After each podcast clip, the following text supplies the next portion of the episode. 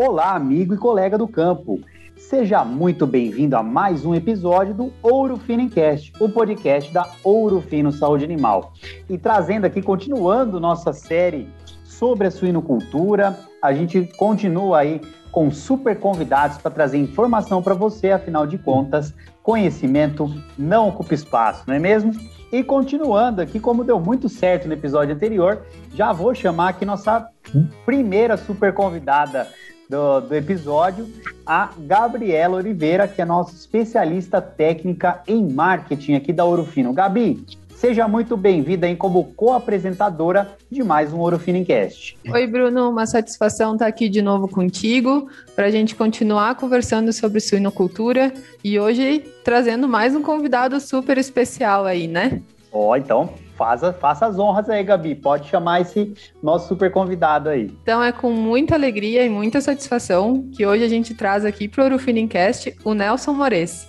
Nelson Mores é médico veterinário com mestrado em patologia animal pela Universidade Federal de Minas Gerais e durante muito tempo, até 2019, ele trabalhou na Embrapa Aves e Suínos como pesquisador. Então, Nelson, bem-vindo ao nosso podcast e fica bem à vontade aí para conversar com a gente. Ok, Gabriela e Bruno, muito obrigado pela, pelo convite, né? Uma honra muito grande participar é, dessa entrevista promovida aí pela Ouro Fino, né? E dizer um pouquinho da minha, do meu percurso aí na vida profissional, né? Como médico veterinário. Estou bastante à disposição de vocês aí, as perguntas que vocês podem é, fazer e a gente vai, vai comentando bastante sobre a minha vida profissional, enfim, um bate-papo bem legal. Bem legal, Mores. Então vamos começar o nosso bate-papo?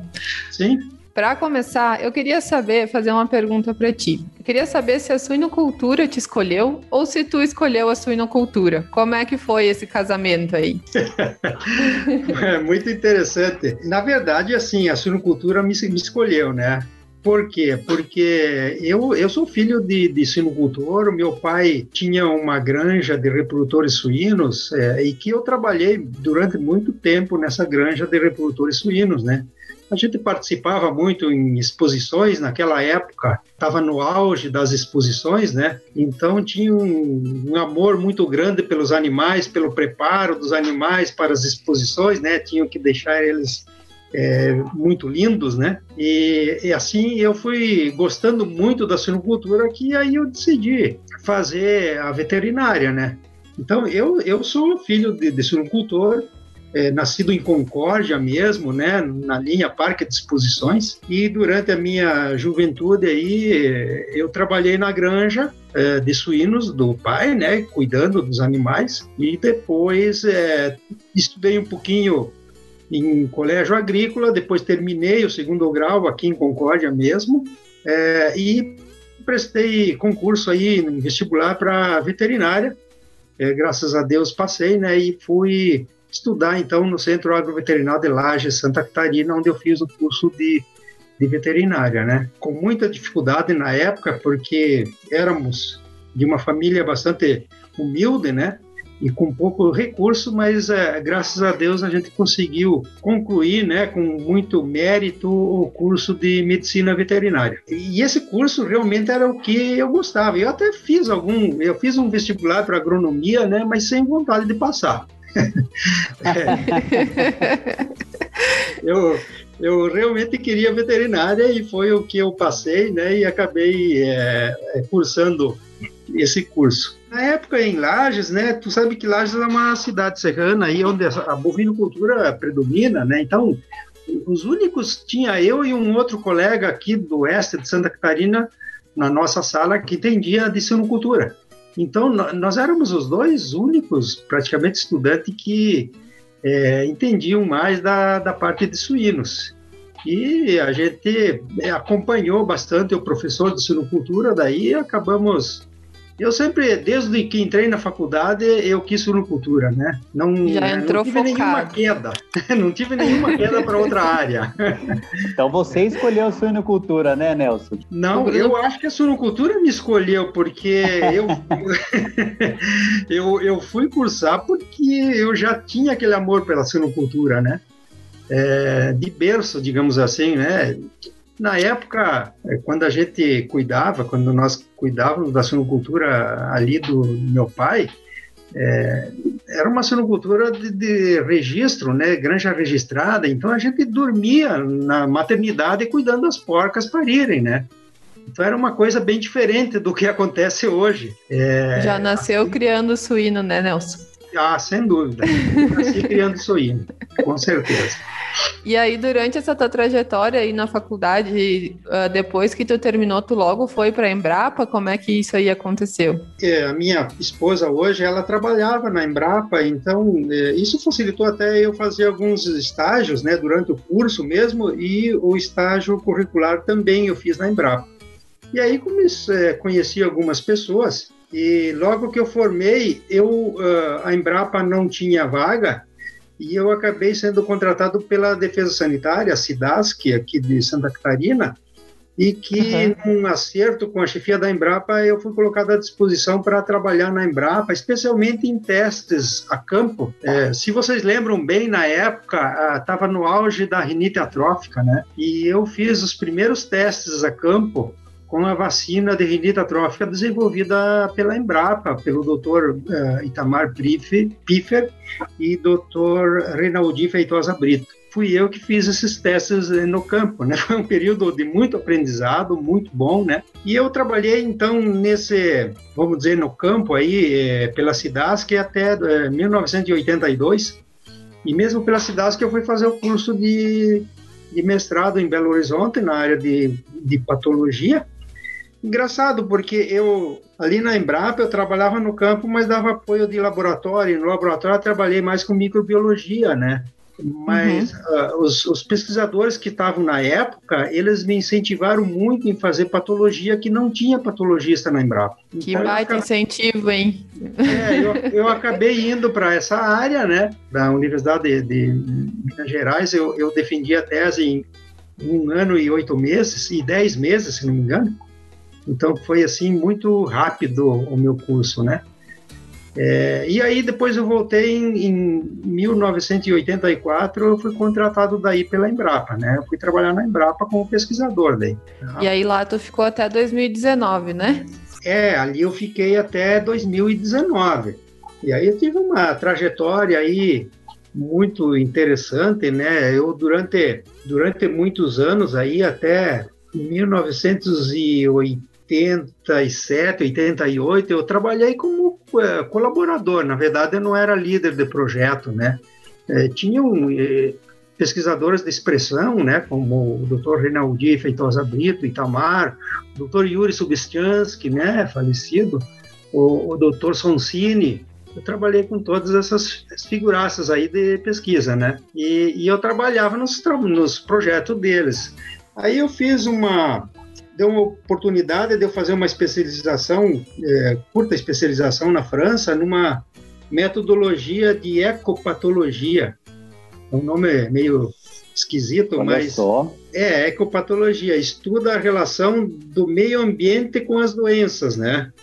É, no sentido de identificar fatores de risco ligados à, à ocorrência de doenças no campo. E aí eu trabalhei durante uns uns 10 anos, eu acredito, nessa linha aí, junto com uma equipe bastante grande na Embrapa e eu liderando essa, essa área de ecopatologia. Teve muitos frutos, né? A gente estudou muito, identificamos muitos fatores de risco que até hoje eles são bastante respeitados ou, ou são levados em conta né, no controle das doenças. Depois a gente trabalhou é, em, em 96, final da, da, de 90, 96 até 2001, por aí, a gente trabalhou num projeto bem interessante sobre linfadenite, em parceria aí com a iniciativa privada, especialmente a, a Incadesc, né, o sindicato dos, dos, é, das indústrias de Santa Catarina, a Defesa Sanitária Animal e as agroindústrias. E desenvolvemos várias ferramentas aí de controle é, da linfadenite é, granulomatosa em suínos, né, que realmente ela não causa problema nos animais, mas causa problema na hora do abate, né, em função das condenações é, dos animais afetados. Aí, depois, em seguida, eu é, coordenei um projeto, talvez foi o projeto mais importante da minha trajetória, junto com, também em parceria com, com a iniciativa privada, as agroindústrias, a, a defesa, a Associação dos Produtores eh, de Santa Catarina, que foi o projeto de erradicação da doença de Algésica em Santa Catarina, né? E a gente trabalhou dois anos, assim, muito forte, com apoio da doutora Janice na Embrapa, de outras pessoas na Embrapa, nós, nós fizemos um trabalho muito árduo aí, conseguimos em dois anos erradicar a doença em Santa Catarina. Esse projeto aí, a gente, com a indenização dos produtores, enfim, é, tinha todo um, um, processo, né? A gente é, envolveu aí em, em torno de 9 milhões, 9 a 10 milhões de reais na indenização, nos testes, é, é, enfim, tudo que foi gasto, né? E foram realizados aí mais de 100 mil exames, para vocês terem uma ideia aí da, da grandeza do, é, do problema, né? E foram, foram é, saneados 238 rebanhos, para vocês terem uma, uma ideia, em Santa Catarina, né? 180 rebanhos foram despovoados e repovoados. Então foi um trabalho muito, muito forte. Mas graças a Deus deu tudo certo, né? E hoje, é, é, em função desse trabalho aí, Santa Catarina é, é livre da doença de Algésica. Né? Bom, Depois é, veio o que veio na, na, no início da década de aí para o ano 2002 por aí entrou a circovirose, né, no Brasil. E eu e a Janice, né, a Janice liderando essa área aí, fizemos o primeiro diagnóstico da circovirose no Brasil. E aí foram feitos vários trabalhos de pesquisa, né? Eu sempre trabalhando em parceria aí com, com o pessoal da Embrapa. E muitas coisas foram é, desenvolvidas nessa área. Talvez a minha atuação mais importante nessa área, antes da vinda das vacinas, né, contra a circovirose, que elas chegaram no Brasil, foi por volta aí de 2006, as primeiras, Uhum. É, eu prestei muita consultoria no sentido de diagnóstico e controle através daqueles 20 pontos de MADEC, né, muito difundidos na, na suinocultura. Foi um período bem interessante aí com muita atuação junto com as agroindústrias. Né? Também, é, 2009 a 2014, 15, a gente desenvolveu o projeto de produção de suínos em família sem é, sem o uso de antibióticos, né? E que também a gente aprendeu muito, embora uma criação é, bastante pequena, mas a gente aprendeu muito aí com esse projeto, é, no uhum. sentido de controle de, de doenças, né? É, se eu pudesse citar, assim, as tecnologias mais importantes que a gente participou na Embrapa, é, eu citaria aí a, a ecopatologia, né, a identificação de fatores de risco, o controle da linfadenite, a erradicação da doença de Algésica. E no final, um pouquinho antes da gente sair da Embrapa, a gente desenvolveu, junto com, com outra, uma equipe grande da Embrapa, um projeto aí de, de recolhimento de animais mortos, né, em que eu fiquei responsável mais pela biosseguridade. E a gente produziu um, um documento aí sobre a questão de biosseguridade e granjas que produzem suínos para o abate, né, porque até então, é, só existia alguma coisa legalizada no, para granjas de produtores de suínos é, de, de, reprodução, né? Para granjas de abate não existia nada. Então a gente produziu esse documento e graças a Deus hoje pelo menos os três estados do sul já fizeram as suas portarias, as suas instruções normativas é, baseada nesse documento, né? é, para implementar essa questão de biosseguridade das granjas. Né? Uhum. Bacana, Mores. Olha, currículo extenso, muita contribuição para a suinocultura nacional e posso dizer até mundial aí e dá um grande orgulho para a gente, né? Toda essa trajetória, com certeza é uma fonte de inspiração, viu, Mores? E você tocou no, no assunto da questão de antimicrobianos, né? E a gente tem essa visão né, sobre a redução dos antimicrobianos na, na, na produção de suínos, a gente queria saber aqui no, Orofinincast aqui, qual que é a sua visão sobre isso, sobre a redução de antimicrobianos na produção de suínos, se o Brasil está preparado, quais são nossos principais gargalos, se você puder conversar um pouquinho com a gente sobre isso. Ah, sem dúvida. Se, se você é, verificar a minha trajetória aí, os trabalhos que eu fiz em ecopatologia e o projeto de produção de suínos sem antibióticos foram a base, digamos assim, é, do que é pensado hoje para no sentido de reduzir a utilização de antibióticos na suinocultura, né? Eu acho que o Brasil ainda tem que evoluir bastante com relação a isso, né? É um assunto muito moderno e o Brasil, vamos dizer, todo o sistema de integração é, no Brasil e mesmo as granjas independentes, elas, elas foram é, formadas no sentido de, de, alta produtividade, né, e que graças a Deus tem alta produtividade, é, mas não não olharam muito no passado essa questão do uso de antimicrobianos, né, e hoje existe uma uma, uma limitação, né? Eu acho que no Brasil vai ocorrer, inclusive, né? Tem vários outros países da Europa, nos Estados Unidos também que já limitaram, já estão limitando o uso é, de drogas, né, de antibióticos, antimicrobianos nas rações, e não tem dúvida que é, isso vai vir aqui no Brasil também. Então, é, na minha visão, assim, o que, que é importante para você reduzir o uso de antimicrobiano nas, nas criações de suínos? Primeiro, eu acho que está ligada, a ocorrência da doença está ligada a, a, a três coisas, basicamente, né? Que, que são o, o meio ambiente, os, o manejo que se utiliza na produção animal e, e, a questão do uso de imunológicos, de vacinas, né? Isso aí normalmente interfere muito na ocorrência é, de enfermidades. É, eu acho que para o futuro a gente precisa evoluir no sentido de reduzir o uso de antibióticos, antimicrobianos, e privilegiar o uso de, de vacinas, né, em, em momentos específicos. Mas para isso também nós temos que controlar muitos fatores de risco que existem nas nossas produções. O sistema de produção de suínos uh, em família sem uso de antibióticos é um sistema completo de baixa escala, né? Como é que a gente poderia transferir esse conhecimento, digamos assim, para uma produção em grande escala? É, eu acho muito difícil sistemas de produção em ciclo completo, em grande escala, não utilizar antimicrobianos. É, mas a gente deve evoluir no sentido de reduzir ao mínimo possível, né? E fazer uso de uma forma bastante racional. E para isso existe tecnologia. O problema todo é colocar essas tecnologias em, no campo, né? Então, é, se fosse só olhar a questão dos fatores de risco, se a gente pudesse controlar todos os fatores de risco, talvez não haveria necessidade de usar antimicrobianos. Mas o fato real é que é praticamente impossível a gente controlar todos os fatores de risco, especialmente a questão de escala de produção, né?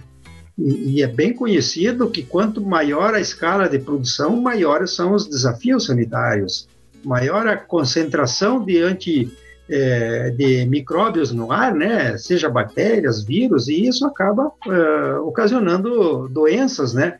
O grande problema do uso de antimicrobianos são as doenças de importância econômica, né. Então, nós temos que trabalhar muito na questão de ambiente, de manejo, de biosseguridade interna. E associado a isso, o uso de eh, imunológicos, né, de vacinas, ok? Mores, e hum. nesse sentido, assim, quando a gente fala de produção em grande escala, né? Tu acha que essa a questão de, de, de pirâmides sanitárias e também de clusterização, elas ajudam a diminuir o número de origens nas granjas e com isso diminuir também os desafios sanitários? Ah, com certeza, Gabriela. O, o assim, o, talvez um, fator de risco mais importante que existe nas integrações, de modo geral, claro que tem algumas integrações um pouco diferentes, né, alguns produtores, é a questão de mistura de origens de leitões. Então, uhum. o que, que nós temos hoje? Nós, nós temos o sistema de dois ou três sítios que tem um benefício espetacular, que é da produtividade e, e da segregação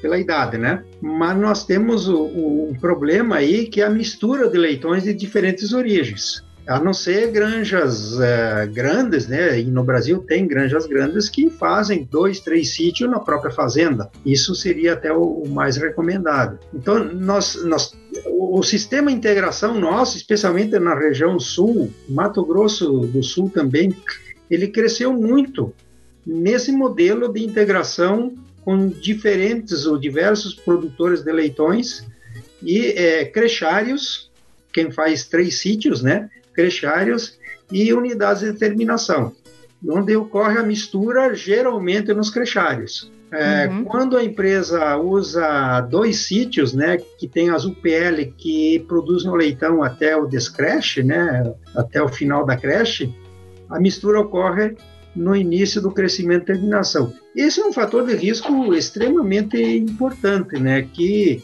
para qualquer das doenças.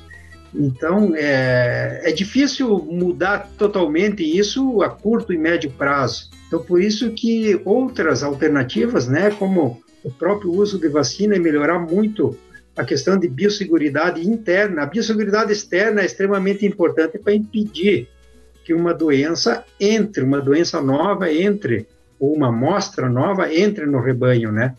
Mas a biosseguridade interna, ela é extremamente importante para impedir o aumento da concentração microbiana no interior da instalação e difusão entre os diferentes galpões, entre as diferentes baias. Então, é, na minha visão, assim, para fins de reduzir o uso de antimicrobianos, a biosseguridade interna é mais importante que a própria biosseguridade externa. Né? Bem legal, Moreira. Eu acho que isso vem bem de encontro também com outro podcast que a gente já gravou com a Janice. Então, quem ainda não ouviu o podcast com a Janice Zanella, corre lá que a gente também aborda algumas questões de biosseguridade que são extremamente importantes para toda a criação de suínos, né? E a com certeza. Merchan, Gabi? Olha, eu vou, com... vou deixar ela sendo apresentadora oficial, porque eu chamando nossos ouvintes aí para ação dos outros episódios do Orfinicast, hein? e com relação a essa questão da vacinação, eu acho que eu acredito muito nisso também, né, Mores? Eu acho que para o futuro assim da suinocultura, a gente ter protocolos vacinais mais robustos que abrangem então outras doenças, não só o que nós comumente tratamos hoje, né, mas também outras doenças, principalmente respiratórias, que causam bastante problema aí na, na produção de suínos. Acho que um protocolo vacinal bem robusto vai ajudar muito nessa questão quando a gente vier era abordar essa a redução de antimicrobianos, né, Maurício? Uhum. E então a gente já gostaria de agradecer a tua presença aqui com a gente, por tu contar a tua história. Acho que a tua representatividade dentro da suinocultura ela é gigantesca. Tu não, mesmo que tenha se aposentado da Embrapa, tu ainda continua super ativo com palestras e cursos. Eu acho que isso aí é muito importante para que todo mundo se lembre, né?